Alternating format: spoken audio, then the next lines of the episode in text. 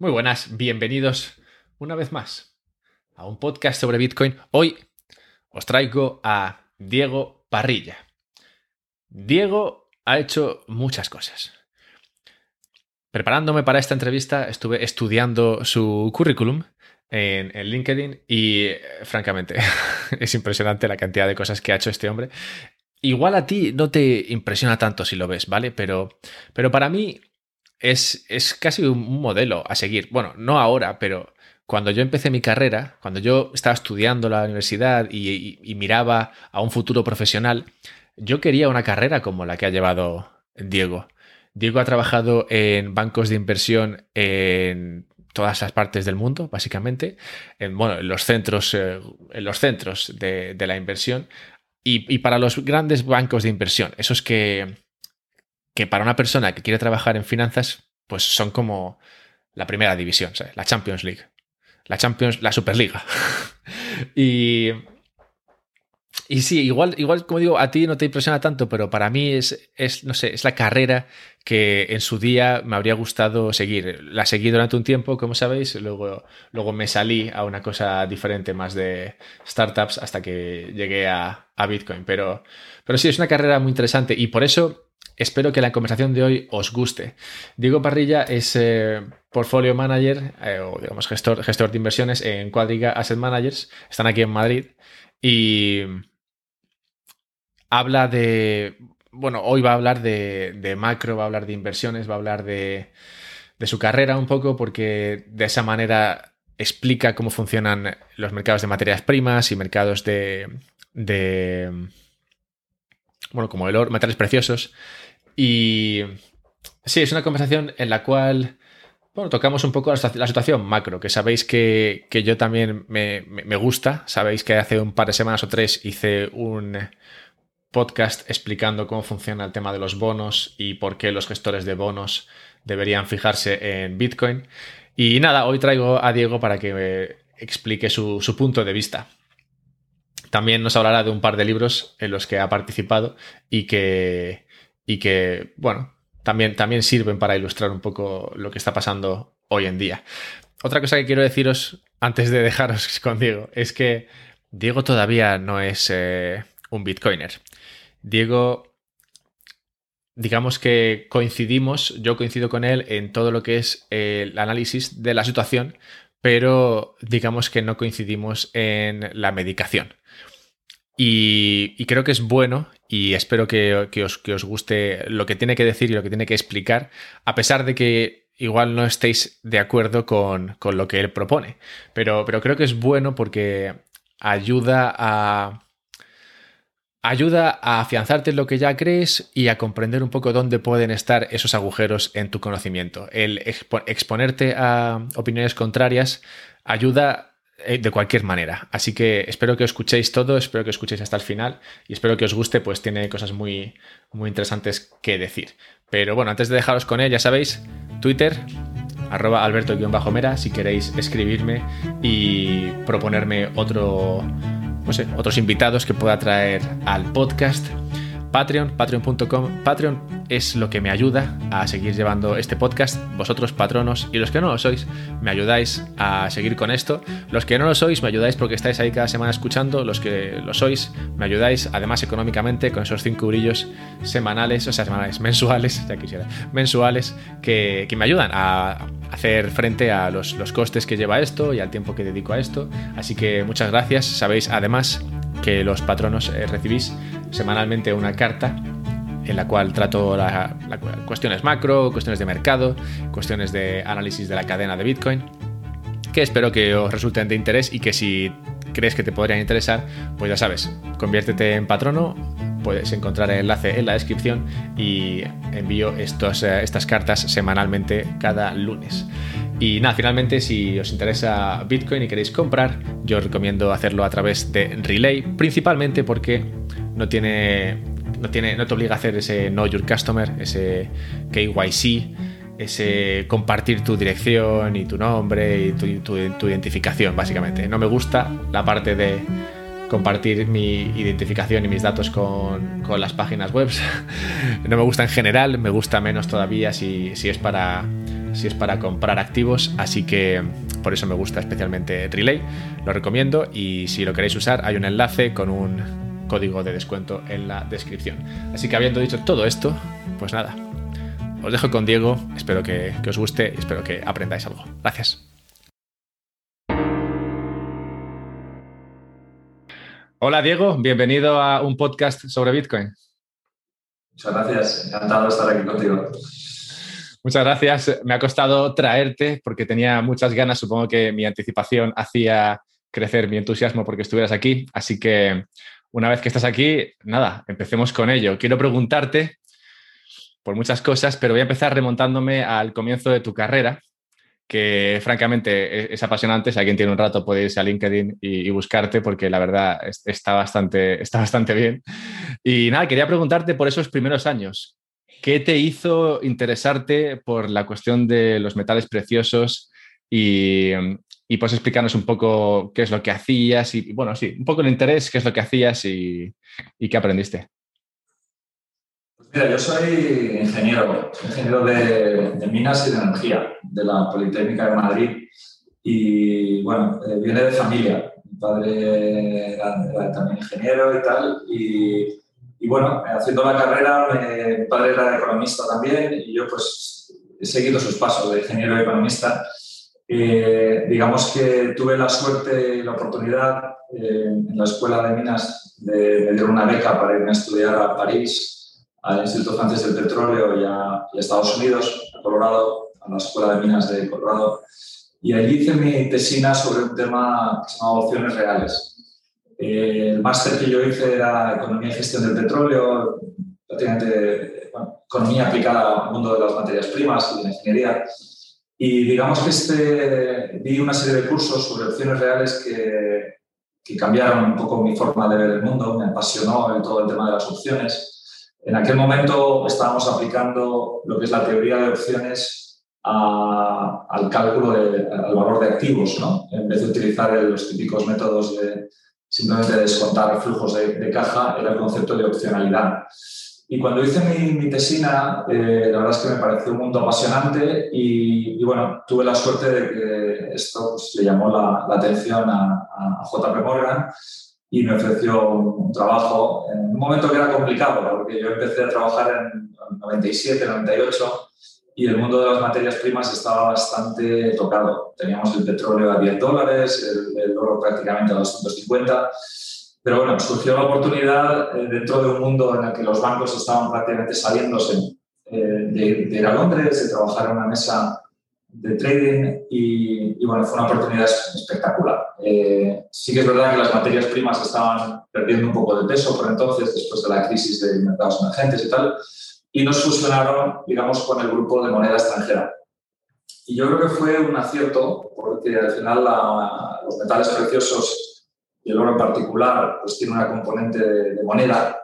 Y todo lo que es la tecnología, la ciencia que existe a la hora de tradear derivados, de tipos de interés, de volatilidad, de exóticos, pues eh, me dio la oportunidad de, bueno, como alguien un poco con un perfil bastante técnico, eh, quizás más que, que, la media del mercado en aquel momento, pues dedicarme a, a, soluciones, a trading, a temas que eran un poquito más intensos desde el punto de vista de matemáticas y, y modelización.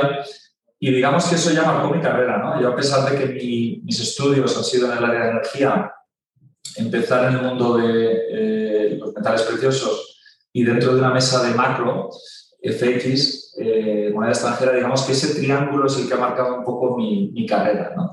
Y, y, tuve la suerte también de entrar en un trabajo de, de trading directamente, día uno que, la verdad es que es un tema que yo sinceramente como ingeniero no, no, tenía ni en mi radar. Mucha gente que sueña ¿no? con ser trader, yo no, no, sabía ni lo que era prácticamente cuando me hicieron la, la, oferta. Pero, pero bueno, fue un tema que me, ha apasionado desde el principio y luego pues he tenido la suerte también de, de, de cambiar dentro de lo que es el mandato eh, diferentes activos, diferentes funciones y con los años, pues con JP Morgan, luego con Goldman Sachs y luego con Merrill Lynch, eh, entre Londres, Nueva York y Singapur, pues llegué a jefe mundial en el área de materias primas, que, bueno, fue pues bueno, una experiencia espectacular y, en esa pues tienes eh, miles de cosas ¿no? que surgen, oportunidades tanto en el lado de inversión como en el lado de, de gestión de riesgos, trabajando con líneas aéreas, con bancos centrales, con inversores privados.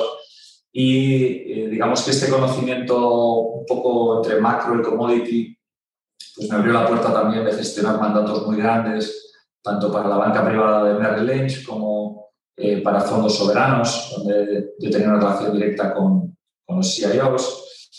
Y digamos que era un punto ahí óptimo en el que al final el, Chief Investment Officer de un gran fondo soberano pues suele ser un especialista a lo mejor en bolsa o en renta fija, rara vez es un especialista en, en commodities o macro. Entonces, es demasiado grande para ignorarlo, pero demasiado pequeño para, digamos, que ellos lo conozcan. Entonces yo tenía esa doble función, por un lado, de gestionar ese capital y por otro, de darles mucha transparencia e información adicional sobre lo que hacíamos y lo que pensábamos.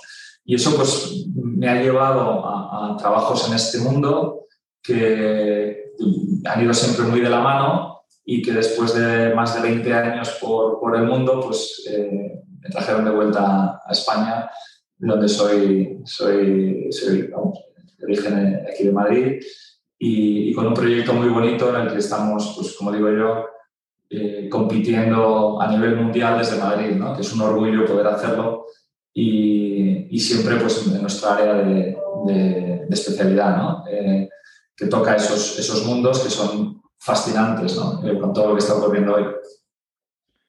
Mi conocimiento de las materias primas es eh, un pelín más, eh, más escaso. yo, yo, yo, empezaba a interesarme por las materias primas a, a raíz de, de, mi interés y estudio de, Bitcoin, pero la persona a la que más sigo en este sentido últimamente es eh, Lynn Alden, no sé si la conoces, tiene una, tiene una newsletter interesante y es la que me está ilustrando sobre cómo funcionan las, las materias primas. Ella tiene una una tesis que quería preguntarte a ver si compartías, y es que las materias primas se mueven en ciclos muy largos y muy obvios, debido a que, bueno, principalmente oferta, oferta y demanda. Cuando hay mucha, cuando hay mucha, mucha oferta, pues eh, nada, al final lo, que pasa es que los precios bajan, ¿no? Entonces se, invierte menos y eso luego crea el siguiente ciclo. En, en su opinión, eh, habríamos sufrido un ciclo bajista, digamos, no, perdón, sí, bajista, eh, durante toda la, década 2010, 2010, 2020, y, ahora nos encontraríamos con una década en la cual las materias primas podrían, podrían subir. Tú empezaste en esto en los años 2000 y comentabas justo que, que ahí venías de un periodo bajista. ¿Puedes decirnos eh, si esa ha sido tu experiencia y por qué es así? ¿Explicarlo un poco mejor que yo? Sí, mira, uno de los, conceptos más básicos eh, del mundo de las materias primas es que tú no puedes imprimir, no puedes imprimir oro, no puedes imprimir petróleo, ¿vale? A diferencia de euros o acciones de Telefónica o ya hablaremos luego de Bitcoin, ¿no? O de criptomonedas.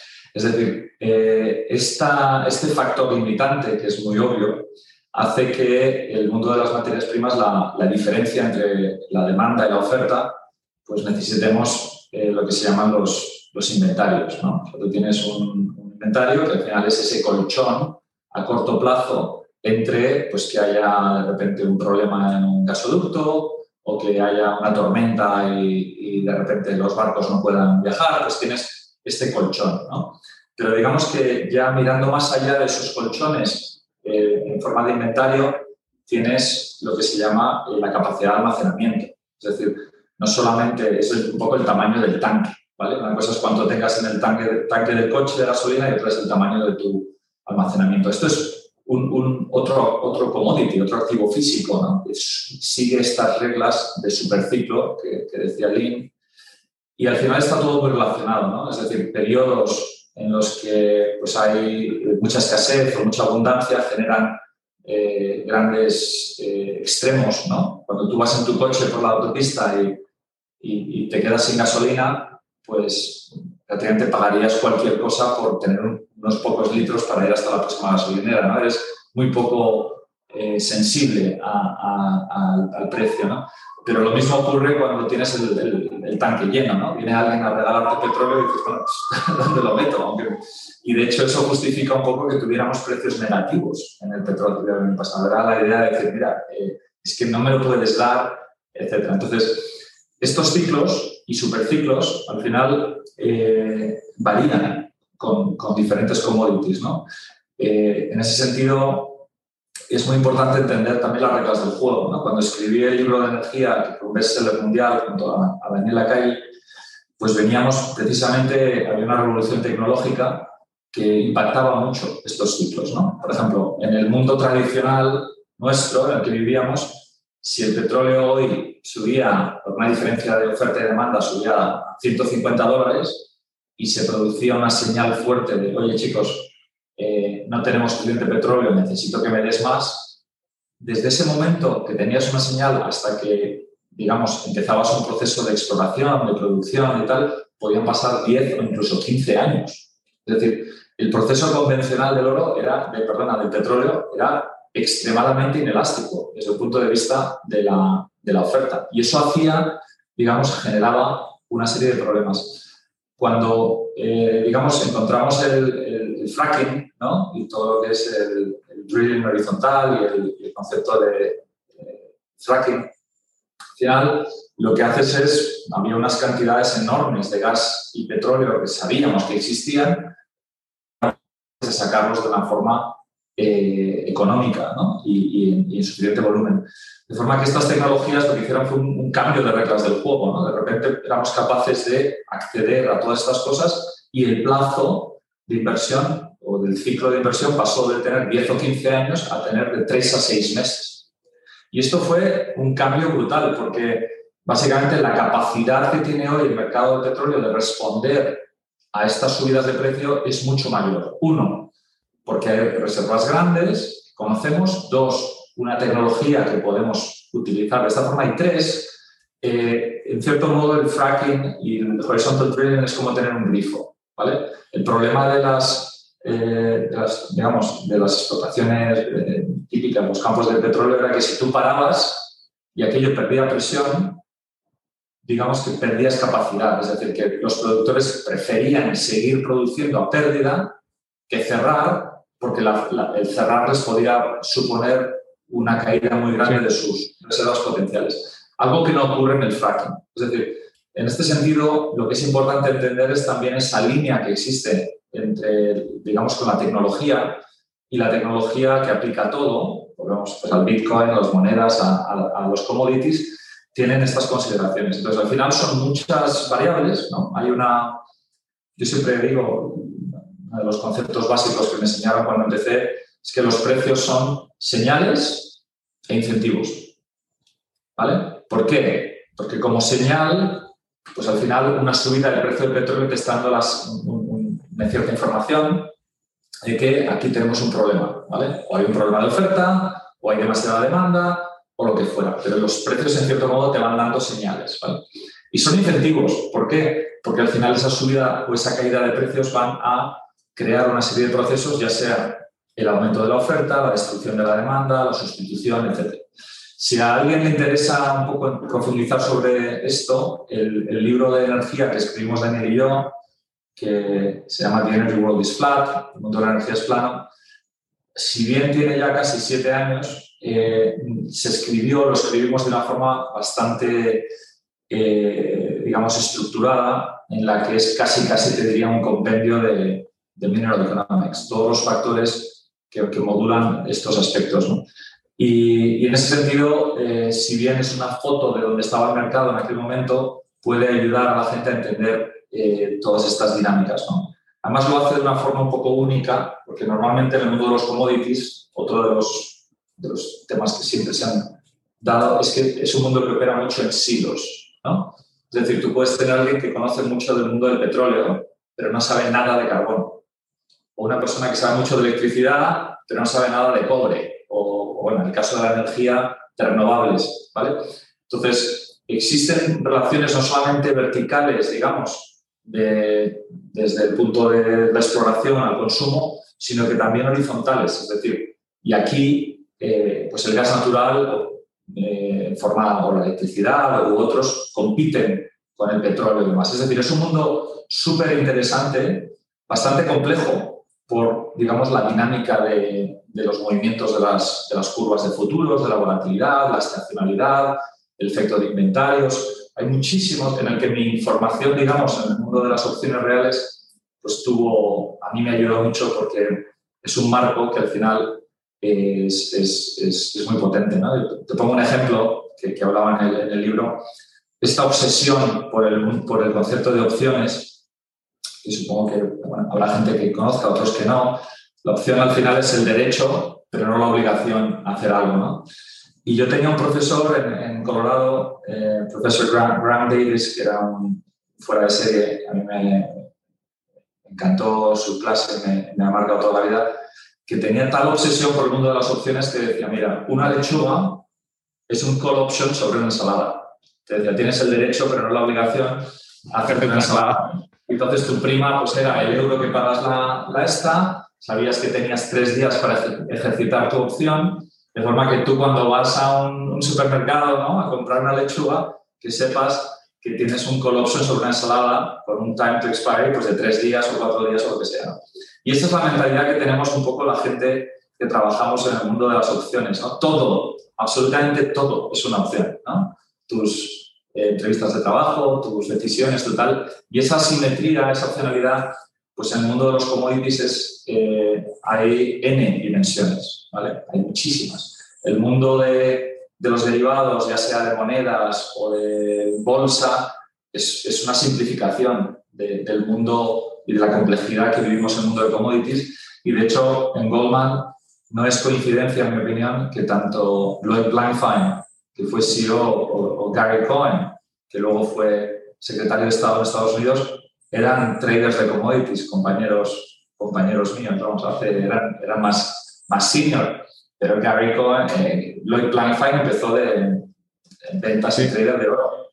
Eh, Gary Cohen era el trader de aluminio y yo les, les, conocí, ya eran grandes jefes, pero ese conocimiento, pues al final les permitió también, eh, unido al éxito de Goldman en ese sector, pues a, hacerse cargo de otros grupos, pero porque teníamos un conocimiento de la gestión del riesgo muy profundo, precisamente por lo difícil que es gestionar este tipo de riesgos. Sí, varias, varias cosas. Quería, quería preguntarte antes sobre la relación entre esos primeros años trabajando en materias primas con el libro, efectivamente, de, Energy, Wall, de, Energy Wall is Flat. Pero bueno, ya lo has sacado tú, así que sí, está claro que la, relación venía, venía por ahí. Y, lo siguiente era ya, bueno, teniendo en cuenta que el libro fue, salió hace siete años, ya nos acerca mucho al momento actual.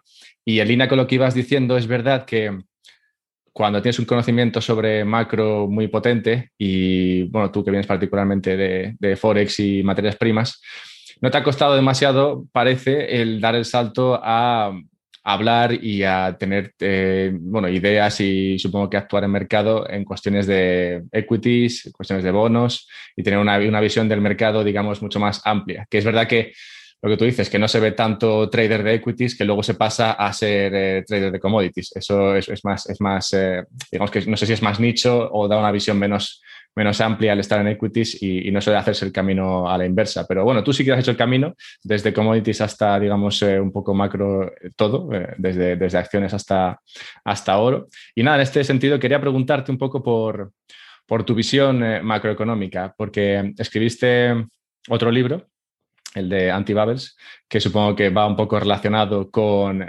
la idea últimamente de las burbujas que vemos por todos sitios y que tiene que ver con la situación macroeconómica de tipos bajos y, e impresión de dinero. Así que nada, pues, ¿puedes comentarnos cuál es tu visión actualmente de la situación macroeconómica y qué, bueno, qué impacto ha podido tener el coronavirus en, lo que hay? Sí.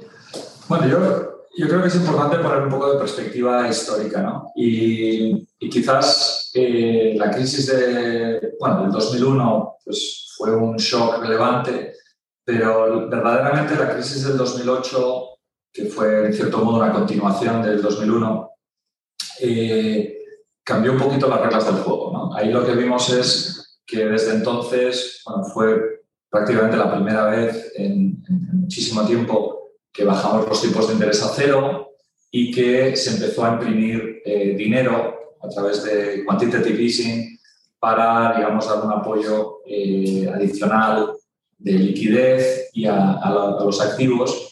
Y esto supone pues, que al final el Banco Central eh, estaba imprimiendo dinero y prestándoselo al gobierno, ¿no? algo que sería como que el bolsillo izquierdo le presta un poco al, derecho. ¿no?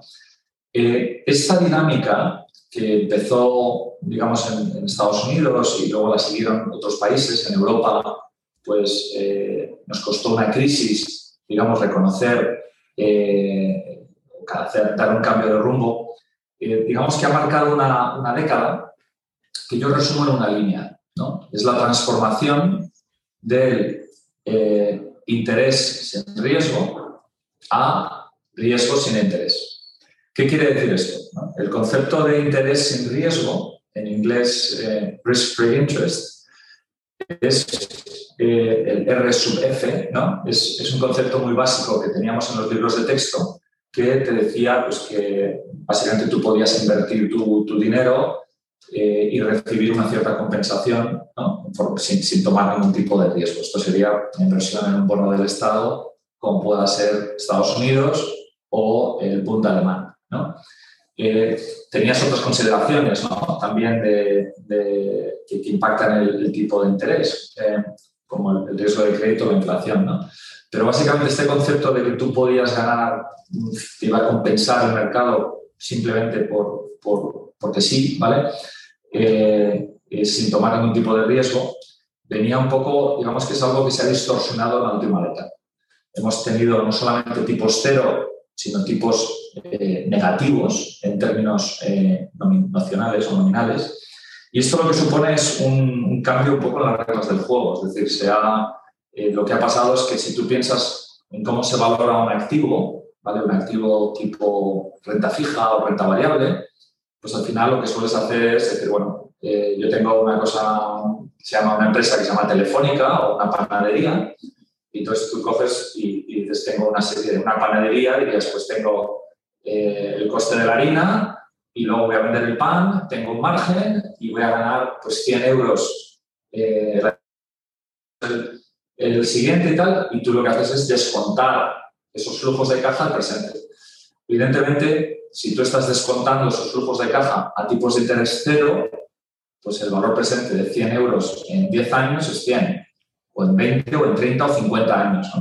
Entonces, en el momento que tú eh, manipulas y creas tipos de interés artificialmente bajos, lo que estás creando es valoraciones artificialmente altas. ¿vale? Esto es una relación muy, muy sencilla. ¿A qué me refiero con tipos de interés artificialmente bajos? Pues bueno, no hace falta ser un genio para ver que el gobierno español, que se está financiando en el 10 años a tipos nacionales negativos, eso no refleja necesariamente la, eh, la realidad de, la economía española en cuanto a los ingresos y los gastos, sino que, por desgracia, eh, lo que tenemos es una situación muy artificial en la que el Banco Central Europeo eh, imprimen muchos papelitos, los papelitos se invierten en deudas de gobiernos y esto genera, digamos, un proceso eh, en el que se, produce una búsqueda desesperada de rendimientos y los inversores pues nos metemos en la rueda con la complacencia de que aquí no pasa nada. ¿Qué ocurre? Pues que 10, 12 años después, 13 años después de esta, de esta crisis del 2008 y con un proceso que es eh, relativo y contagioso, lo que hemos visto es que prácticamente todos los gobiernos y bancos centrales del mundo han seguido una política parecida y de forma que hemos creado pues, eh, batallas de monedas, ¿no? porque al final todo el mundo intenta eh, pasar el problema al vecino, devaluando su moneda, batallas comerciales. Entonces, la última década, yo lo resumo de esta forma porque al final, eh, digamos que ha llegado a un punto en el que estas, hay ciertos límites ¿no? en cuanto a hasta cómo de negativos puedes poner los tipos de interés o hasta qué punto puedes inflar las, las valoraciones. ¿no? Y, y, estamos en un punto en el que el COVID, digamos, el problema ya está. Lo que ha hecho el COVID ha sido eh, turboalimentar, digamos, un proceso en el que los bancos centrales eh, han aumentado el ritmo de, de, impresión de dinero una barbaridad y los gobiernos pues, han, han, tomado muchísimo dinero y de hecho hemos dado un salto más, que es lo que se llama MMT, que es ya un proceso en el que imprimes, eh, o sea, directamente le, le, estás dando el dinero en el bolsillo en forma de cheques a, a la gente. Este, este paradigma, este, este punto de inflexión, en mi opinión, eh, básicamente estamos en un momento en el que las burbujas que hemos creado, las burbujas son valoraciones artificialmente caras, que vienen principalmente por los tipos de interés artificialmente baratos, liquidez, etc. Estas burbujas son ahora tan grandes que se han convertido en un problema potencialmente sistémico. Es decir, si estas burbujas implosionaran, si la, las empresas se normalizara su valor, si intentáramos subir los tipos de interés y, y ir a una situación normal, pues tendríamos tal eh, caída en la bolsa que se produciría un problema enorme, porque las empresas serían a bancarrota, no podrían financiarse, tendrían que echar a gente. Entonces, lo que ha ocurrido, y, y esto es un proceso que se está acelerando, es que eh, no podemos normalizar, no podemos subir los tipos de interés, no podemos eh, nos, hemos atado un poco de manos y digamos que el problema que está surgiendo es un problema de inflación. Es decir, nosotros no hemos, con estas políticas monetarias y fiscales sin límites, como digo siempre, no hemos resuelto los problemas. Lo único que hemos hecho ha sido retrasarlos, dar una patada a la lata, pasárselo a nuestros hijos, a, a, a, tomamos deuda, los hemos intentado transformar a través de batallas de monedas y batallas comerciales, los eh, hemos transformado un problema de desigualdad enorme y un problema de inflación, ¿vale? Es decir, cuando las casas suben o los activos reales se inflan y suben un 100%, ¿quién gana? El que tiene casas.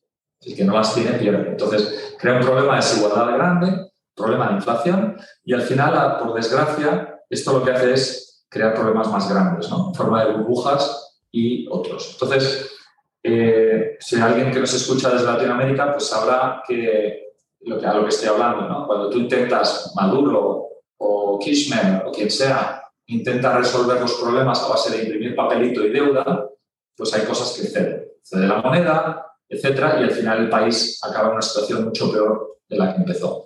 Y esa dinámica, un poco ese cortoplacismo eh, de, la política en general, ciclos cortos, con intentar mantener el agua por encima del cuello y, y, dar una patada a la hacia adelante, nos genera una situación macroeconómica muy complicada que se está acelerando. Entonces yo resumo la próxima década como la transformación de burbujas en inflación. O peor aún, en un proceso de estanflación, que es la pesadilla de los economistas porque es básicamente una, una economía que no crece y con inflación. Es decir, es algo en el que, por desgracia, creo que estos, estas medidas que se han tomado los últimos años, las últimas décadas, nos llevan un poco en un camino que es muy difícil de revertir. Es decir, la idea de que podamos normalizar la política monetaria, la idea de que vamos a salir de esto sin problemas, ¿no? cuando hemos creado todas estas empresas zombies, esta deuda y estos desequilibrios, pues es un, es, un problema. Por lo tanto, mi, visión macroeconómica eh, es un poco eh, negativa. ¿no? Los que he tenido la suerte de dedicarle el libro en persona, pues suelo, suelo dedicarlo diciendo espero que te guste y espero equivocarme. Porque, porque sinceramente me siento un poco como un médico que está diagnosticándole a un amigo una enfermedad terrible. Tú como médico quieres acertar, pero como amigo esperas, esperas equivocarte. Y es un poco mi diagnóstico de la economía mundial. Creo que, que estas políticas monetarias y fiscales sin límites eh, redoblan la apuesta, aumentan los riesgos y, sinceramente, se está acelerando el tema. Hay el debate de inflación-deflación, es un debate muy interesante. Lynn Alden también escribe mucho y, y otros al final hay muchas fuerzas deflacionistas, ¿no? Muchas fuerzas como la tecnología o la demografía o la sobrecapacidad, o las malas inversiones, o el desempleo, o muchas cosas que, que son deflacionistas. Pero hay una fuerza en particular que es imprimir papelitos, ¿vale? Que al final la inflación no es tanto que suba el valor o el, del precio del pan o el precio de tu casa. Lo que ocurre con la inflación es que cae el valor del dinero con el que compras pan y compras tu casa. Y cuando tú entiendes eso, cuando tú entiendes que lo que está ocurriendo es que tu dinero está perdiendo valor por momentos, porque se están imprimiendo trillones, volviendo al, al tema de los commodities, tú puedes imprimir todos los papelitos que quieras, pero no puedes imprimir petróleo. ¿vale? Por lo tanto, es bastante sencillo. Si tú estás creando una masa, una masa monetaria eh, enorme, pues al final persiguiendo menos artículos más escasos, pues el precio sube. Es así, es así de fácil. ¿no?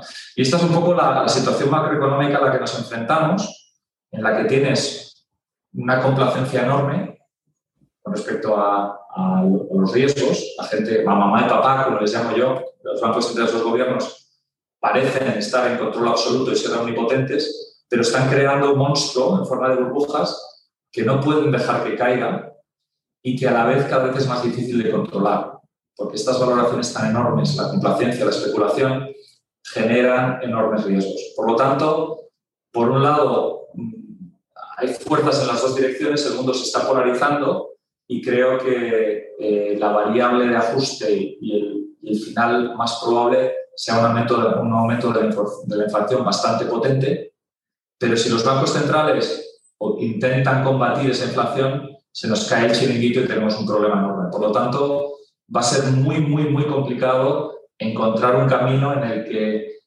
tienes una, inflación suficientemente alta para diluir tu problema, pero no tan alta como para que te tire todo. Y en ese momento estamos. Ahora mismo se está debatiendo si el aumento de inflación es algo temporal, a corto plazo, debido a cuellos de botella y tal, algo transitorio, o es algo más permanente. Y ese debate es muy real, está dominando los mercados hoy y digamos que, va a ser clave para ver un poco el liderazgo de, de, Estados Unidos en cuanto a cómo reacciona frente a estos riesgos de inflación que de momento están desestimando totalmente. Nos están diciendo que no es un problema, que es algo a corto plazo. Sin embargo, las materias primas y otros muchos mercados nos están diciendo que posiblemente no. Así que este, esto es un poco para mí la clave, entender que las burbujas que hemos creado son un problema enorme y por otro, que esto va a ceder por algún lado y eh, hay escenarios bastante eh, extremos. ¿no? Pero eh, para mí, personalmente, el más que creo que tiene mayor probabilidad de ocurrir es una subida de la inflación bastante notable.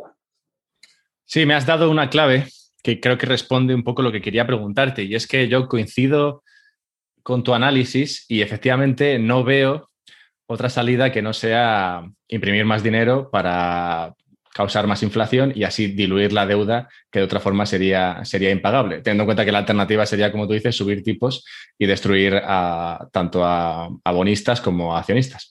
Entonces, claro, como yo lo veo eso tan claro, como tú, digo, no puede ser que, que siendo tan obvio ellos no estén, o sea, ellos no lo sepan. O sea, supongo que ellos saben que esto va a pasar. Entonces, creo que lo, que tú has dicho, creo que es la clave y, y confírmame si esta es tu respuesta y es, ¿qué, ¿qué, otra cosa se podría hacer? Y lo que tú has dicho es que estarían buscando un equilibrio por el cual bueno, tienes, una, tienes, tienes picos de inflación, en los cuales sí, eh, se sube la inflación, digamos, eh, no sé, al 5, 6%, no sé, alguna cosa así, pero de manera transitoria, entendiendo por transitoria que no, es que luego vuelva y eso se haya deflación, sino que, bueno, sube un 5 y luego se queda un 2 o algo así, ¿no?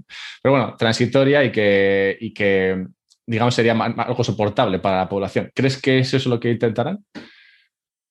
Sí, claramente. Al final, el, tema de la inflación es, es, interesante porque yo utilizo, me gusta usar el ejemplo de, la rana en el agua hirviendo. ¿Por qué? Porque básicamente la, eh, creo que todo el mundo conoce un poco la, la, analogía. yo lo conozco porque lo, he leído en tu artículo, pero, pero sí, sí, cuenta. sí, la idea, la idea, es que si, según me cuentan, ¿eh? yo no, no, es que lo haya, que lo haya hecho, pero si tú tiras una rana en agua tibia, eh, en agua hirviendo, digamos, saltaría. pero si tibia y la vas calentando poco a poco, muere de vida. ¿no? Yo creo que con la inflación ocurre algo parecido. Es decir, si a ti te están diluyendo a un 2% al año, es una subida suficientemente eh, pequeña como para que no te preocupes, no saltes del, del, caldo monetario, pero es suficientemente grande para que en 10 años te hayan literalmente quitado más de un 20% de tu poder adquisitivo y es muy sensible al porcentaje, es decir, el 2% no es un número real, ¿vale? Hay gente, lo que llamaría Daniel Lacalle, ¿no? La inflación oculta o, es decir, cosas que, están, que son parte de tu cesta, pero que no están en la inflación oficial. ¿no? Como el alquiler. Como el alquiler, como la educación, como muchísimas cosas. ¿no? Entonces, eh, en ese sentido, eh, la inflación real es mucho mayor y esto, pues a 20 años, pues con una inflación un poquito más alta, prácticamente te han quitado el 50% de tu poder adquisitivo. Eh, yo ya con mi edad, como digo siempre, 20 años ya no es lo que era, ¿no? Cuando tienes 20 años es una vida, yo tengo 47, pues, pues 20 años no es lo que era, ¿no? Y este, digamos que este proceso de, inflación y este efecto compuesto es, es, es, muy notable. Entonces, ¿qué ocurre? Los niveles a los que estabas hablando de 5 o 6 ya sería bastante obvio para la rana, ¿vale? Es decir, los números, un, poco el límite es un 4%, ¿vale? Una inflación ya sostenida por encima del 4%, lo que va a ocurrir es que la gente empieza, no solamente tenemos lo que se llama la inflación en sí, que es 2 y 2 son 4, ¿vale? Sino lo que se llama las expectativas de inflación o inflation expectations. Es decir, cuando el mercado empieza a ser dominado por las expectativas de inflación, ocurre lo que ocurre en, Argentina. ¿no? Te vas a un supermercado y pone una barra de pan, 100 pesos.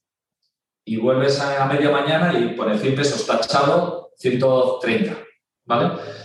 En una mañana. Tú dices, ¿qué pasa? ¿Que han, han imprimido o impreso un 30% más de pesos esta mañana? No. Lo que pasa es que el dinero te quema en las manos.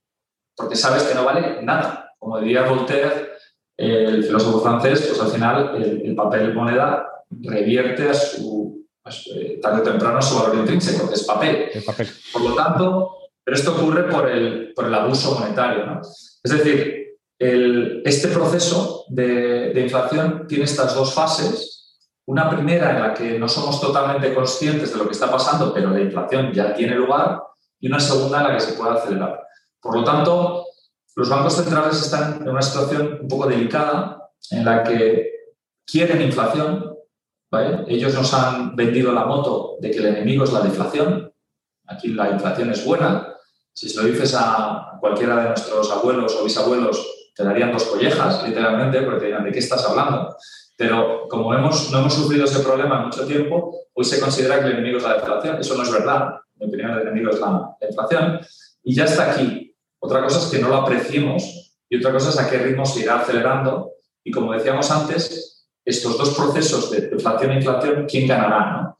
Pero no nos engañemos. Es decir, si tú te estás cavando un agujero de, deflacionista y lo estás rellenando con, papel o algo, o sea, te da la sensación de que está estable, pero al final eh, no es lo mismo. Por ello, eh, viene un poco ese riesgo de esta inflación porque tú no has arreglado nada tienes una percepción de estabilidad, pero en realidad los activos reales, como el oro o, las tierras o otros, incluso la bolsa, que tienen cierto, pueden beneficiarse. Pero en un mundo de, inflación mucho más alta, las reglas del juego vuelven a cambiar.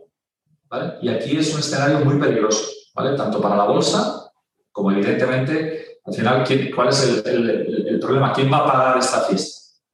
¿Quién va a pagar esta fiesta que tenemos aquí de? Para mí la fiesta la va a pagar la gente que tenga el dinero en efectivo, en renta fija y en bonos, porque eh, los 100 euros que te va a devolver tu bono de Telefónica o de quien quieras a 10, 20 o 30 años, esos 100 euros no te van a comprar nada. Cuando digo nada es nada. Eh, entonces, eh, como inversión en sí, y hay trillones de dólares y de euros es un problema enorme.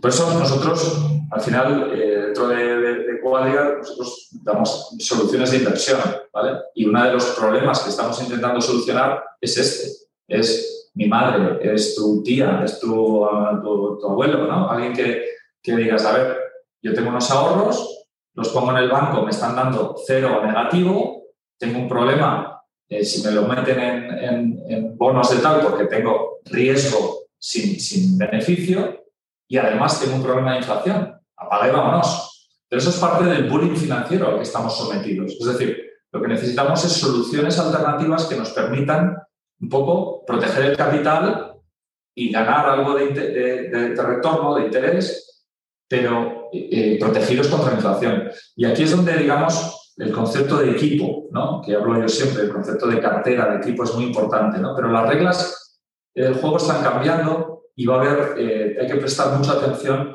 a eh, estas dinámicas macro porque son muy claras y por lo tanto tenemos que intentar posicionarnos para que no nos, eh, ya nos, están, nos van a freír de impuestos directos, pero hay impuestos indirectos como son la, la, la inflación, que, son, reales porque tu, capacidad de, mantener ese poder adquisitivo se va disminuyendo, por desgracia. Y, el, IPC es un chiste comparado con, lo que es la, realidad. Sí, has, comentado un par de activos que podrían verse afectados efectivamente por esta situación de, inflación. Los bonos claramente se ven afectados tanto si hay inflación como si hay, subidas de tipos para tratar de contenerla. La bolsa podría verse también afectada con esas subidas de tipos, ya que parece, bueno, podría estar en valoraciones un, poco altas. Así que saliéndonos un poco de esos dos y entrando en activos reales, ¿qué,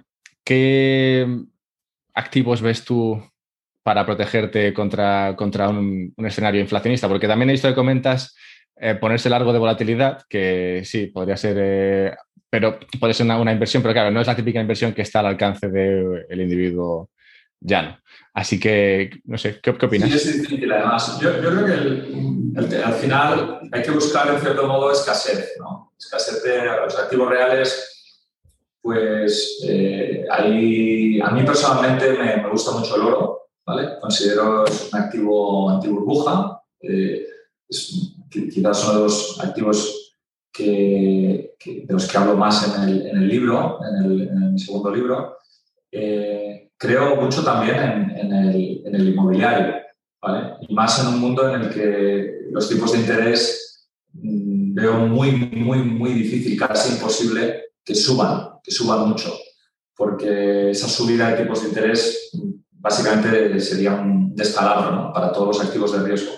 Por lo tanto, si puedes comprar un activo real financiado a un coste bajo sin que te puedan subir los tipos de interés y con la inflación subiendo, pues un poco blanco y en botella, ¿vale? Eh, si además consigues un, tienes un activo que puedas alquilar y que te dé un cierto rendimiento, pues, pues mejor aún. Por lo tanto, yo creo que mi recomendación número uno a cualquier eh, inversor que nos está escuchando es que se compre su casa, si puede, o que lo intente, o un piso, o lo que sea, y esa sería una mejor inversión que especular en cualquier otro tipo de, activos. Eso es un riesgo que al final, eh, si tienes cero casas, no estás flat. En mi opinión, estás corto. Porque si las casas suben, te duele. ¿vale? El punto de neutralidad, en cierto modo, es cuando tienes una casa. ¿vale? Porque en ese momento, bueno, si sube bien y si cae, pues bien porque vives ahí. ¿vale?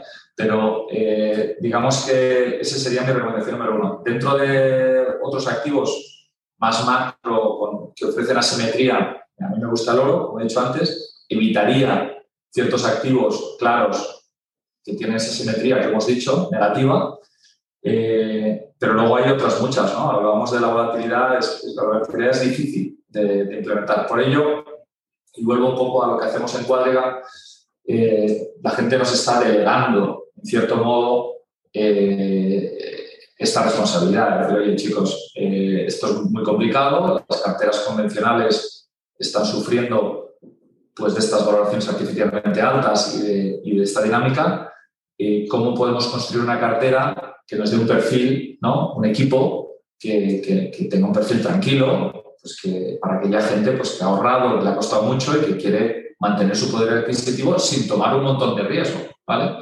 Y en ese sentido, pues hemos creado la estrategia Stable Return, se llama Quality Stable Return, que es una estrategia, en mi opinión, eh, muy, muy apropiada y una gran solución para el, mayor problema que tenemos, que es, este, ¿no? el perfil de inversión eh, de un riesgo, bueno, una persona muy conservadora.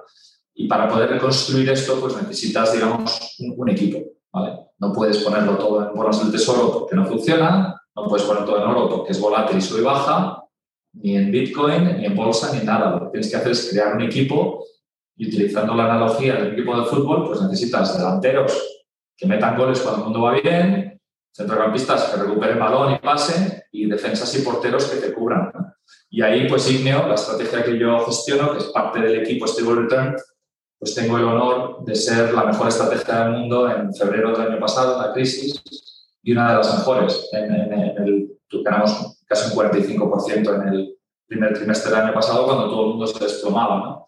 Y esa, esa labor de portero, que es dura, porque lo normal es que el partido vaya bien y, llevamos pues, prácticamente un año y pico sin, sin un susto. ¿eh?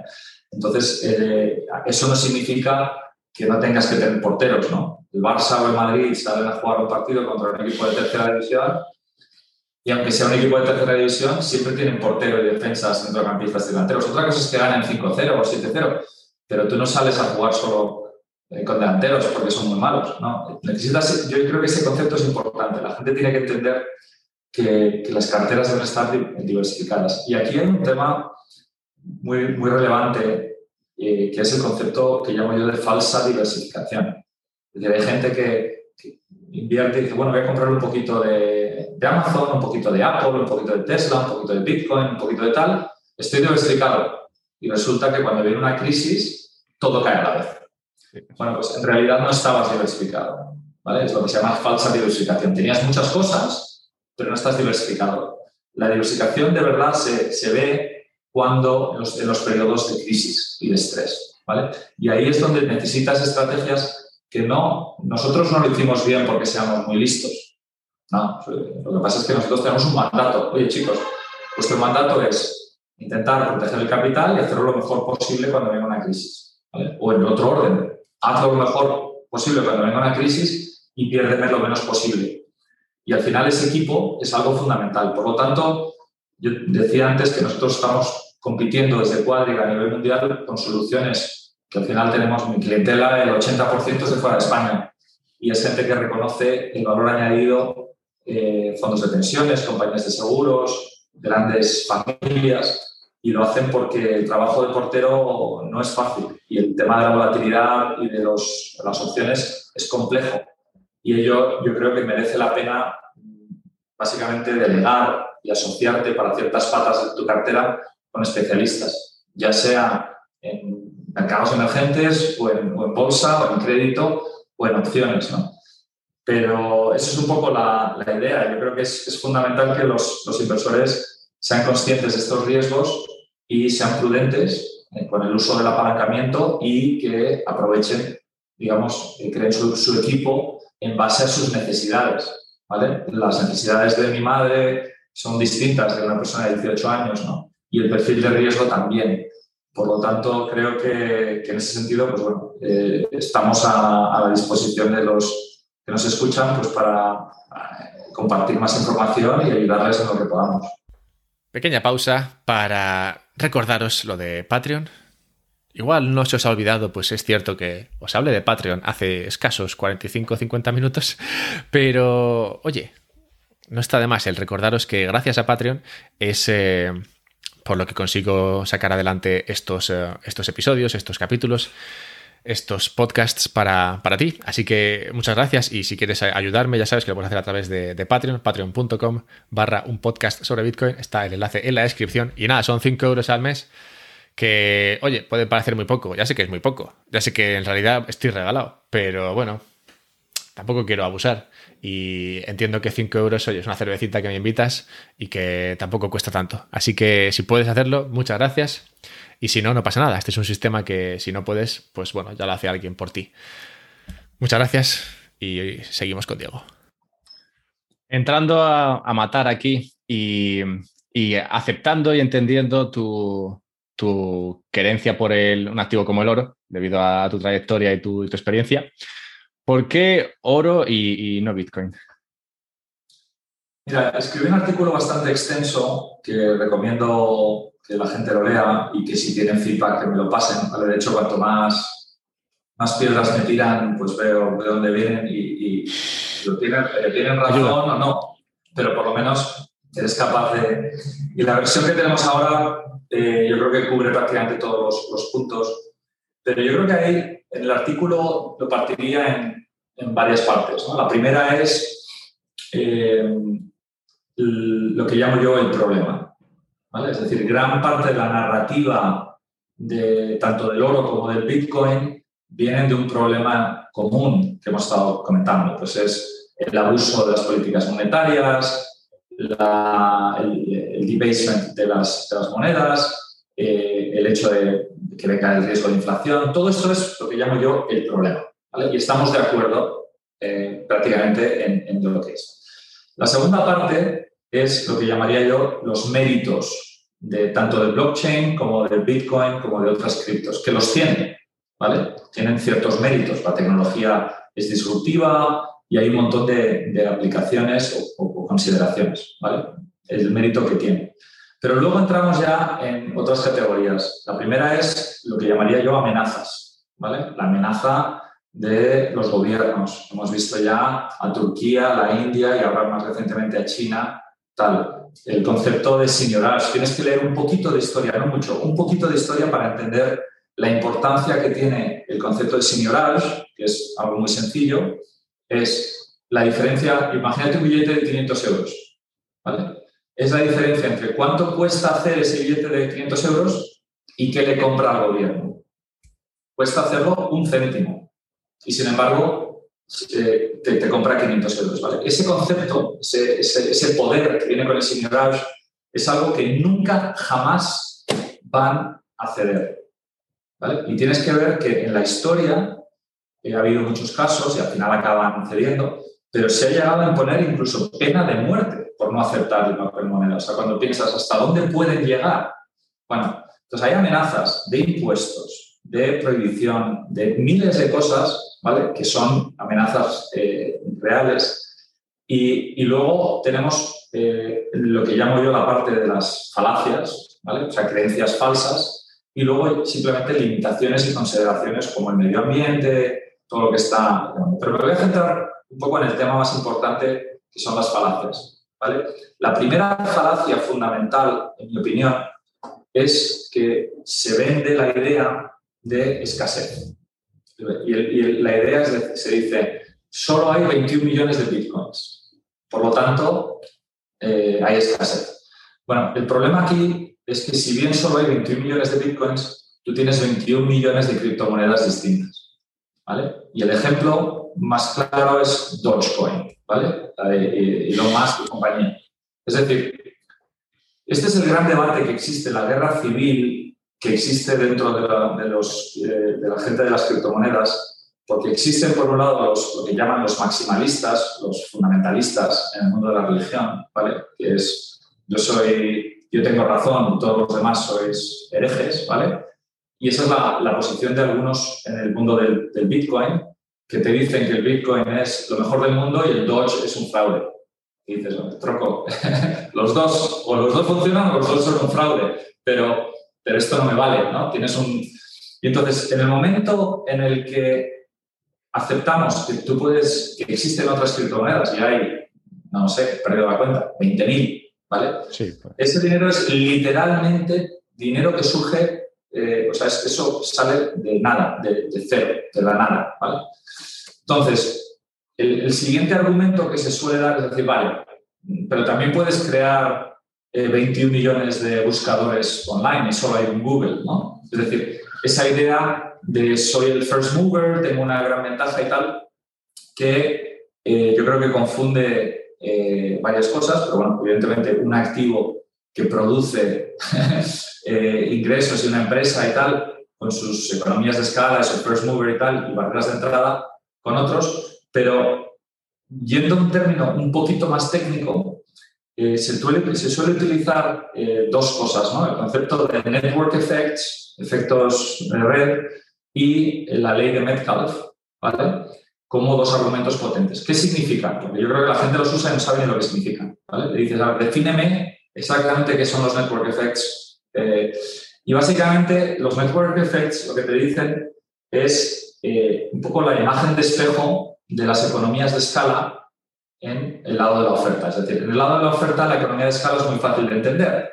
Si yo produzco 100 bicicletas eh, o, produzco 10.000 bicicletas, pues tengo normalmente economías de escala cuando produzco mucho. Es decir, el coste marginal de producción decrece con el volumen. ¿vale? Concepto de network effect es lo opuesto. Es decir, en la demanda te dice que cuanta más demanda hay, más dispuesto estás dispuesto a, más dinero estás dispuesto a pagar por algo. ¿vale? Y esto se asocia con eh, el concepto de Metcalfe's Law, que dice que en una red neuronal el valor de cada nodo eh, aumenta, o sea, es proporcional, eh, el, valor de, de, una red aumenta de forma proporcional al cuadrado del número de nodos. Es decir, que cuando tú aumentas con un nodo más, las posibles combinaciones y permutaciones que puedes hacer ha subido de forma exponencial. Y esto, eh, que es el concepto de, utility, se convierte de forma automática en precio. Y esto es un error muy básico, porque la gente confunde utilidad con precio. Es decir, vamos a poner un ejemplo. Tú tienes una red de teléfonos que se usa mucho, ¿no? O el fax o lo que fuera, ese y de repente conectamos hoy por la noche a una persona nueva o a un país entero. ¿vale? El número de combinaciones puede aumentar mucho de forma exponencial, pero eso no significa que yo vaya a pagar, esté dispuesto a pagar exponencialmente más por mis llamadas de teléfono o que Telefónica valga exponencialmente más. Al revés, en muchos casos. ¿vale? Por lo tanto, las falacias, en el momento que la falacia de la escasez la derribas, porque no existe escasez de criptos, ¿vale? Me vendría alguien como Daniel Lacalle, a quien respeto enormemente, con, con quien escribí el, libro, y me dijo, ya Diego, pero eh, es que Bitcoin y Cardano y Ethereum y Pepito y Pepita son distintos. Es como comparar el oro y la plata. Y yo el argumento que le decía era, mira, Daniel, en nuestro libro de energía, nosotros fuimos los primeros que decíamos, nadie necesita petróleo. Tú no necesitas petróleo, yo no necesito petróleo. Nadie necesita petróleo. ¿Qué necesitamos? Transporte barato, abundante, limpio, ¿no? Y, eh, digamos, eh, eh, accesible, ¿no? Es decir, que el error de la empresa del petróleo es pensar que la gente necesita petróleo. Es que nadie necesita petróleo. Si tú le puedes ofrecer una forma alternativa de transportarse del punto A a B que sea más barata, más eficiente, más limpia y abundante y demás, pues lo harán. Y por eso estamos viendo los coches eléctricos, la energía solar y otros irrumpiendo. Pues lo mismo ocurre aquí. Si la gente quiere comprar el Bitcoin como una, un activo que le solucione un problema, y tú tienes una mejor solución a ese problema, evidentemente que nadie necesita Bitcoin per se. Nadie. Por lo tanto, todas estas criptomonedas potencialmente podrían cubrir esas necesidades. Entonces, en mi opinión, un poco la conclusión a la que llego, debe haber por lo menos 50 o 60 puntos individuales, algunos a favor y otros en contra, es que el Bitcoin es 80% burbuja, 20% anti-burbuja. A diferencia del oro, y la diferencia real aquí es que el oro es un activo real, tú no puedes, tiene una escasez real. Otra cosa es que aceptemos el oro como activo mm, real, monetario, ¿no? O sea, un cuadro, ¿no? ¿Cuál es el valor de un cuadro subjetivamente, ¿no? pues tener, en caso del oro, el coste marginal de producción, ya sea de una mina o del reciclo o lo que sea, y cuánto esté dispuesto a pagar la gente, ¿no? Y vas a tener un cierto ajuste. Por la, pero, pero el oro está ahí y lleva más de 2.500, 3.000 años. he tenido el, enorme placer de tener una, una, moneda de oro de 2.500 años de antigüedad en la mano y es algo indescriptible, ¿no? Ver un poco el, proceso. Y esto no es casualidad, es decir, ha habido Si, lees un poco de historia, eh, eh, verás que ha habido muchísimos esfuerzos a lo largo de la historia para encontrar soluciones a un problema complejo. ¿no? Pero se usó la plata. En Argentina el dinero es plata. Eh, se usó la plata, se usó el oro.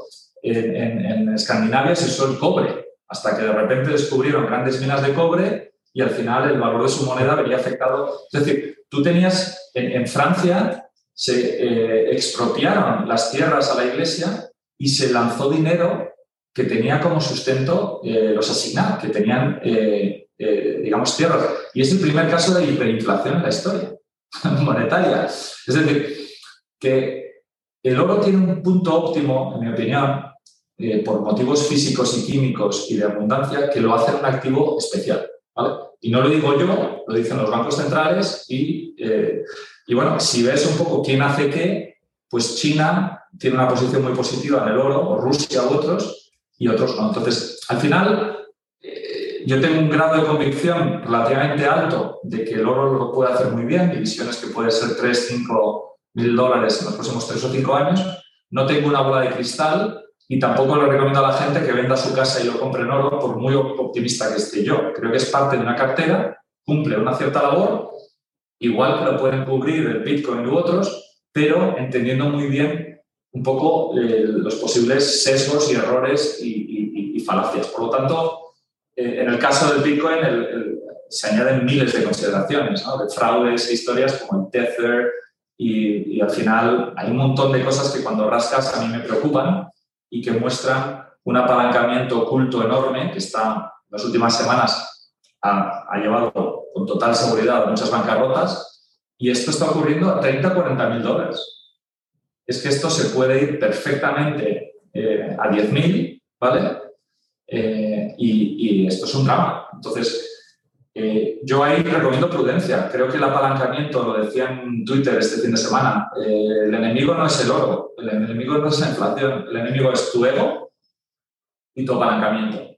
Si tú estás totalmente cegado y pensando adoctrinado y apalancado, te vas a arruinar, no tengo ninguna duda porque es ese comportamiento de buy the dip, de apalancarse, de, que, puede crear grandes problemas. Por lo tanto, mira, yo esta película ya la he vivido, en cierto modo. Los que vivimos la crisis del 2001 en persona, te podría decir uno por uno las cosas que están pasando que ya pasaron entonces. Gente que ha dejado su trabajo para dedicarse a trader el Bitcoin pensando que eran unos traders excepcionales, cuando en realidad lo que subía era la marea eh, ha habido casos que han funcionado, otros que no, pero yo quiero enfatizar mucho la prudencia y eh, básicamente que estas cosas tienen dos caras y que tienen ciertos méritos, tienen ciertas consideraciones y sobre todo mucho cuidado con el apalancamiento financiero, con tomar prestado dinero para comprar esto, con em, hipotecar activos, con eh, ponerse demasiado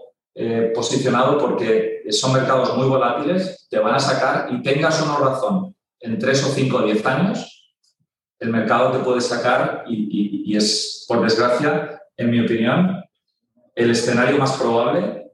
El mercado, lo decía en otro tuit el fin de semana, digo, el agua fluye de montañas al mar y los mercados encuentran, eh, digamos, el, estrés, el dolor, ¿vale?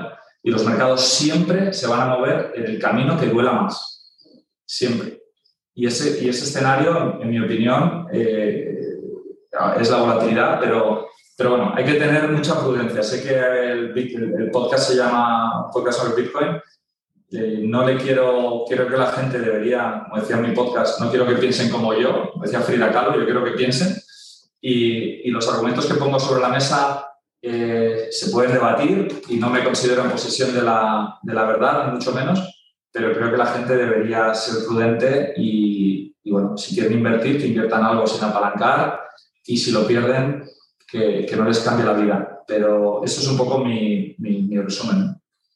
Sí, tranquilo. Este podcast es 95% bullish Bitcoin. De vez en cuando me gusta traer a personas con una opinión diferente porque creo que también ayuda, ya que, bueno, como tú bien dices, si no es muy fácil entrar en, bueno, en un bucle de esto, esto es bueno, esto es bueno, esto es bueno, y al final la, gente puede cegarse. Así que no, no, tu, visión es, interesante. De hecho, dejaré el enlace al artículo y es el, de hecho el artículo que me llevó a, entrevistarte, sabiendo que tu visión sobre Bitcoin no era, no era la más positiva, pero aunque no fuese positiva, sí que estaba bien argumentada y, me gustó toda la, toda la, fase del problema que llevaba a una solución que podría ser, bueno, algo como el oro, o bueno, en mi opinión, Bitcoin, pero que oro en este caso, digamos, cumpliría la misma, la misma función. Y no quiero terminar porque no, me quiero, no, me quiero quedar con tu tiempo, pero simplemente para terminar con algo que, has comentado antes, al principio, y, era, y es la idea de, verlo todo como opciones. Me, me, ha parecido interesante cuando lo has dicho porque Preston Peace, no sé si le conoces. Mm, sí. Preston Peace habla de Bitcoin efectivamente como una opción, como una opción frente a qué pasa si, el dinero fiat, por lo que sea, si se les va de las manos, si hay un momento de hiperinflación. Sí, Ray, Dalio también. también utiliza el concepto de opción para Bitcoin. ¿Ah, pero, no, te va, a costar tanto su interpretación. hoy, hoy, he visto justo antes de la entrevista que ha, dicho que tenía ya algo de Bitcoin, pero, pero él solo, no, no Bridgewater. bueno, en cualquier caso, seguro, seguro que sí, es verdad que Rey Dalio todavía no está, no está en el corralillo, pero, bueno, Preston Peace sabes que sí, supongo. Y, sí, él, lo, explica como una opción en el, lado positivo, eh, en la acepción positiva. Tú, no sé, ¿cómo, qué, opinas? ¿Crees que podría ser una opción, si todo va mal? Todo, es una opción. O sea, todo prácticamente es una, evidentemente que es una opción, en el sentido de que tiene un payoff asimétrico, ¿no? Tú, compras eh, el Bitcoin a, bueno, a 40.000 y valdrá lo que valga, ¿no? Tiene cierta linealidad y tal. Eh, no recuerdo las palabras exactamente de, de Rey Dalio, pero él eh, le asignaba, eh, bueno, en cualquier caso, sí que puede, hay escenarios extremos en los que vamos a, coger un par de ejemplos, ¿vale? O sea, si tú vives en Vietnam y tienes una crisis en tu país y tienes que huir por la noche, la gente ha tenido oro físico porque era eh, la forma más eficiente de llevarse mucha riqueza en poco, en, poco espacio físicamente con ellos.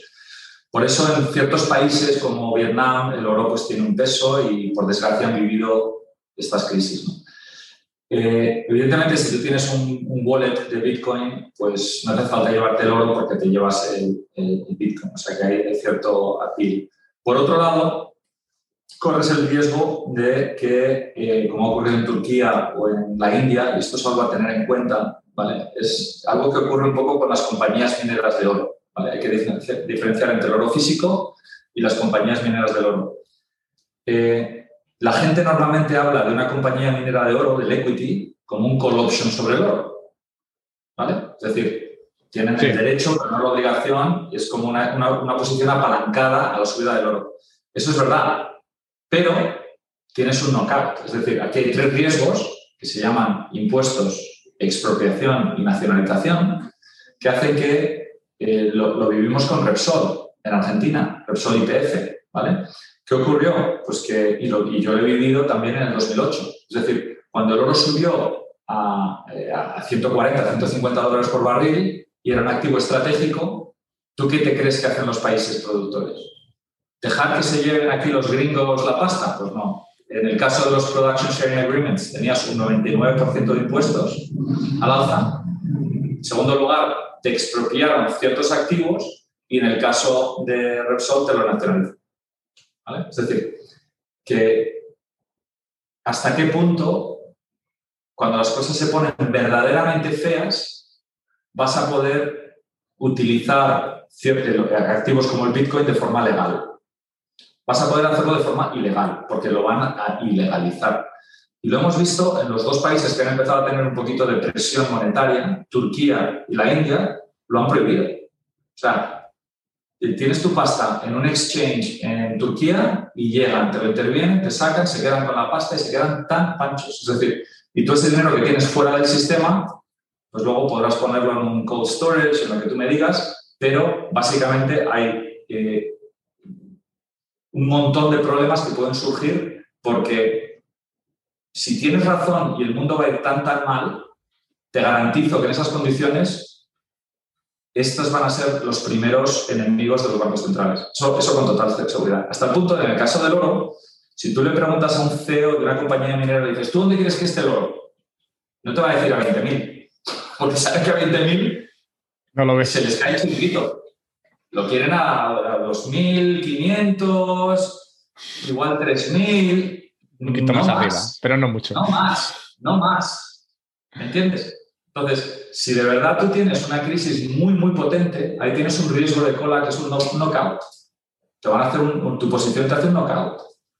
Y entonces, eh, ¿qué, qué ha ocurrido con el dinero? Vamos a hablar del riesgo. O sea, hace dos semanas, una semana, diez días, ha habido, han hackeado uno de, las, de los oleoductos más importantes de Estados Unidos. Ha creado un problema enorme de abastecimiento. Los cachondos han pedido una, eh, un ransom, una, eh, una esta, ¿cómo se dice en español? Un ransom de 5 millones de dólares, ¿vale? Eh, que me parece ridículo. O sea, perdona, una persona que controla, que crea cientos de millones, miles de millones de, dólares de, de pérdidas potencialmente en muy poco tiempo, que pida 5 millones de dólares, a mí me ha hecho pensar, porque son muy tontos, muy tontos, o son muy listos, ¿no? Muy listos. Pero yo creo que su objetivo no era principalmente el, el, el monetario, o por lo menos a corto plazo.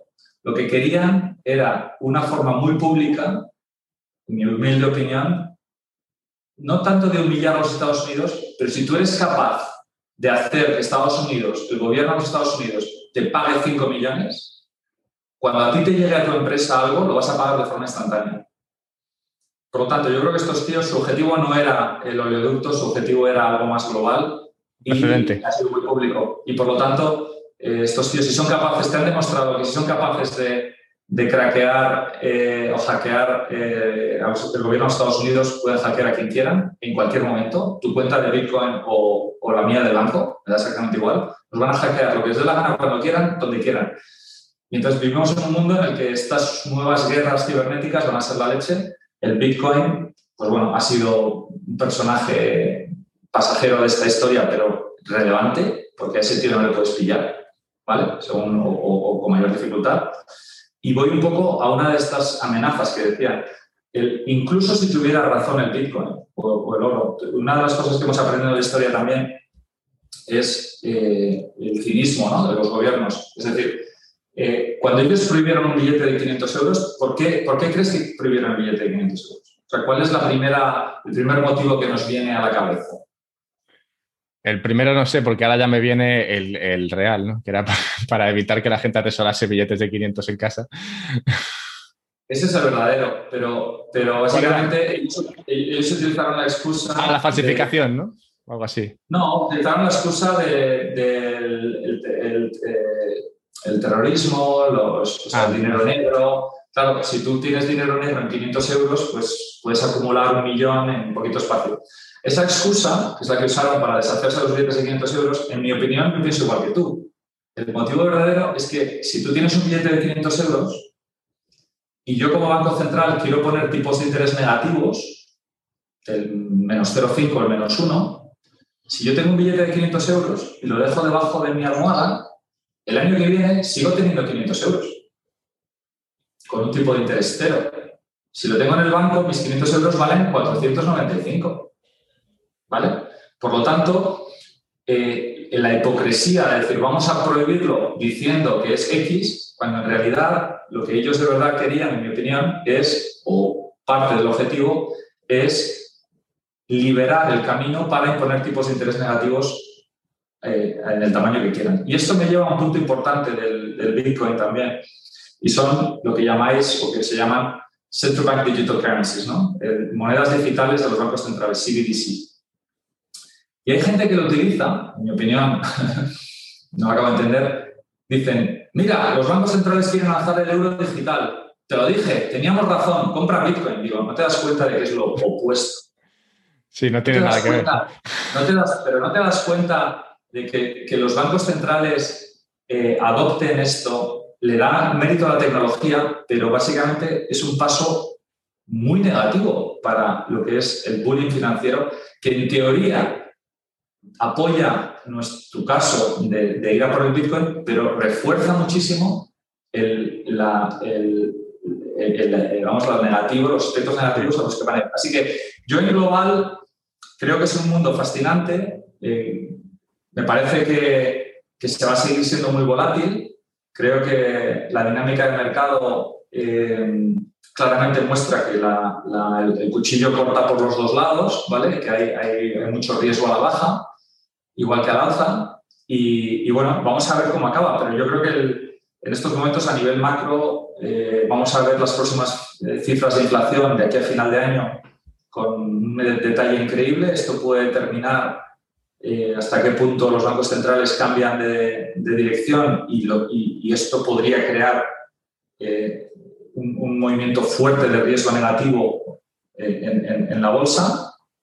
Y esto, en cierto modo, limita, en cierto modo, las, la capacidad de, subir tipos, es decir, refuerza un poco el, mensaje de los bancos centrales. Aquí estamos, yo creo que encerrados en un ciclo de artificial en el que está todo muy distorsionado, con muchísimos riesgos y en el que yo creo que el Bitcoin al final, si escuchamos un poco, es una rebeldía del sistema con todo el mérito del mundo que se está quejando de ese problema tan claro ¿no? Y que busca una solución. Pero no seamos inocentes porque esa solución eh, no es perfecta ni muchísimo menos y tiene un montón de posibles riesgos que hacen que, que, pueda ser, eh, que pueda valer cero, básicamente, ¿no? Eh, por, por, motivo que, pueda ser ilegal, que básicamente hace que, que, una persona que ha ganado su dinero de forma legítima y legal ha pagado sus impuestos, ¿qué vas a hacer? ¿Dejar tus ahorros en el mundo negro y sacarlo? O sea, no lo sé, yo no lo, me, parece un tema muy complicado, pero pelearse con, con los bancos centrales y gobiernos es una batalla eh, difícil y sabemos que van a hacer todo lo posible por mantener su, su bullying financiero y, y es, y, bueno, no, no, espero equivocarme, como te dije antes, pero creo que el, el, Bitcoin ahí está demostrando grandes pasiones y bueno, eh, mucha prudencia y, vamos a ver dónde nos lleva. Sí, sí que levanta pasiones un poco por el, optimismo y la esperanza ¿no? que trae a las personas, ya que, como, como bien has expresado y explicado hoy, estamos en, en una especie de rueda sin salida en la cual eh, la, alternativa es esconderse lo mejor posible. Entonces, eh, creo que en ese, en ese mundo algo, un dinero neutro sería, sería lo ideal. Una, cosa, una, cosa, que tengo que decir, que lo, hablo en el artículo y con esto acabamos, si te parece, sí. Eh, son los impuestos. ¿vale? Una cosa es que estés fuera del sistema y otra que no vayas a pagar impuestos. Eh, con total certeza van a ir a por esto a muerte. Y eso la gente tiene que ser consciente de que el que ha comprado a 10 y vende a 20, en realidad esos 10.000 de beneficios tienen un 50%, en realidad que cuente con 15, que cuente con 5. Pero mm, mucho cuidadito con gastarte mm, lo que no tienes pensando que eh, no te van a pillar porque no me queda ningún tipo de duda de que parte de esta lucha, de hecho, creo que la tarta es tan eh, apetitosa para los bancos centrales y gobiernos que casi prefieren matarte impuestos que cargárselo. ¿vale? Eso sería un incentivo curioso de dejarlo vivir, pero sangrarte impuestos. Por lo tanto, es un tema que yo creo que hay mucha gente que ha entrado en el, en el Bitcoin de forma, sobre todo la gente joven, que no ha, nunca ha tenido que reportar impuestos ni nada. Muchísimo cuidado porque yo creo que las, las tenazas de, de los gobiernos y, su capacidad de potencialmente saber quién tiene que comprarlo, aunque te creas que estás fuera del sistema, lo prudente, en mi opinión, es asumir que vas a tener que pagar esos impuestos. Por lo tanto, ese dinero mejor reservarlo, ¿vale? Y mucha prudencia con eso, porque yo lo veo como un paso muy claro, porque los bancos, porque los gobiernos necesitan ese dinero y lo van a buscar de donde sea y no hay, no hay un lugar más fácil o más eh, sencillo que justificar que, que, este. Así que es, es, es parte del juego, pasa lo mismo con la bolsa y otros, pero es algo que me parece importante mencionar porque eh, puede crear unos problemas muy serios eh, si te lo gastas y luego no lo tienes. Sí, sí, por, fuera del sistema no, me, no quería referirme a que no se pagasen impuestos. Eso, eso debería ser algo que todo el mundo tiene, tiene en cuenta, pero que aún así está bien recordar, no va a ser que se, que se olviden. Y sí, yo por eso recomiendo no vender y ya está. Pero claro, nada, esto es consejo de... vender? El día que vendas pagas. Habrá que usarlo como activo, como colateral para coger, para coger préstamos. Pero bueno, eso ya para otro día. Eso, em, mucho, mucho, cuidado, porque eh, ese, eso es apalancamiento oculto. Es decir, tú, tú, eso te puede llevar a la bancarrota fácilmente, porque si tú, vale, me voy a comprar acciones de Telefónica eh, con un soporte de esto y luego eso vale cero, bueno, habría que ver lo que has comprado y, cómo lo has financiado, pero mucho, mucho, mucho cuidado con el apalancamiento, mucho cuidado con el apalancamiento. Con el colateral eh, que, tienes. Directo, indirecto y oculto, porque eh, quizás no, la gente no es consciente, pero esto nunca va a pasar y estas cosas pasan. Así que mucho cuidado, no, lo puedo decir más claro, con el apalancamiento, porque aunque tengas razón, el mercado te puede sacar y hay mucho apalancamiento oculto en, el sistema, no solamente en cripto, en todas las áreas, y lo digo con el oro ¿eh? y con activos en los que yo creo eh, ciegamente. Mucho cuidado con el apalancamiento porque es la autopista a la bancarrota. Sí, sí. Bueno, por apalancarme aquí no me refería a apalancarse para comprar, sino que igual que, igual que tienes una casa y la pones como colateral, tener una Bitcoin y ponerla como colateral. Y entonces eh, tú te, te, pides un préstamo colateralizado por una Bitcoin. Entonces, si... Le estás, pasando, le estás pasando el problema al que tiene tu colateral. Claro. Sí, claro, pero eso, esa apalancamiento del sistema, eso hace que, eso hace que si tu, tu banco o a quien se lo has prestado eh, se ve en una situación de estrés, va a vender y tu colateral vale cero y tú sigues teniendo... Eh, o sea, ahí, la deuda eh, no, no, significa que tu colateral valga cero, no significa que no tengas responsabilidad. Mucho cuidado con la letra pequeña, mucho cuidado con el apalancamiento, es lo único que quiero decir. Y está bien, es, es un buen recordatorio para todo el mundo. Diego, Espero que todo el mundo haya escuchado hasta el final, incluso si no, si, si, era, si, son, si, eres muy fan de Bitcoin y algo de lo que ha hecho Diego no te convence, yo creo que es, es importante y todo lo que ha dicho es bueno y, joder, eres una persona con 25 años de experiencia en mercados, o sea que es, es, bueno escuchar a personas como tú. Muchas gracias por estar aquí compartiendo todo lo que has eh, comentado. Yo dejaré enlaces a artículos, libros, porque hay mucho más conocimiento allí. Muchísimas gracias a vosotros y mucha suerte con el podcast y con, todo. Mucha salud y suerte. Gracias, Alberto. Hasta pronto.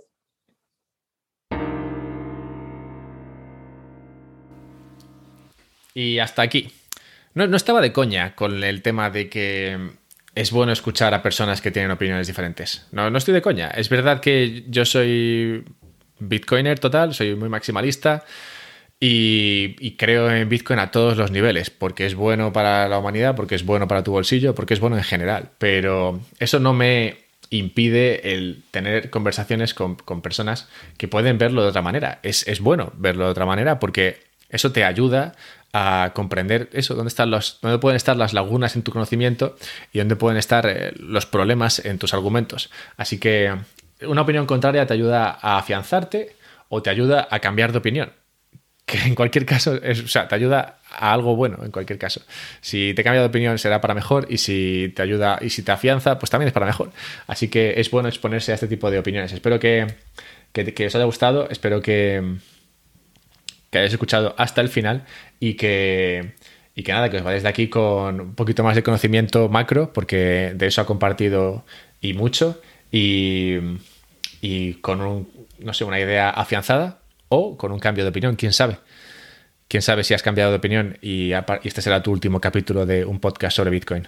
No lo sé, pero si lo es, házmelo saber en Twitter. Escríbeme para despedirte, arroba alberto-mera. Puedes también ayudarme en Patreon como despedida. Patreon.com barra un podcast sobre Bitcoin. Y si quieres comprar Bitcoin antes de donarlas, puedes hacerlo a través de Relay. Muchas gracias y nos vemos la semana próxima. Bueno, mentira, nos vemos en tres días.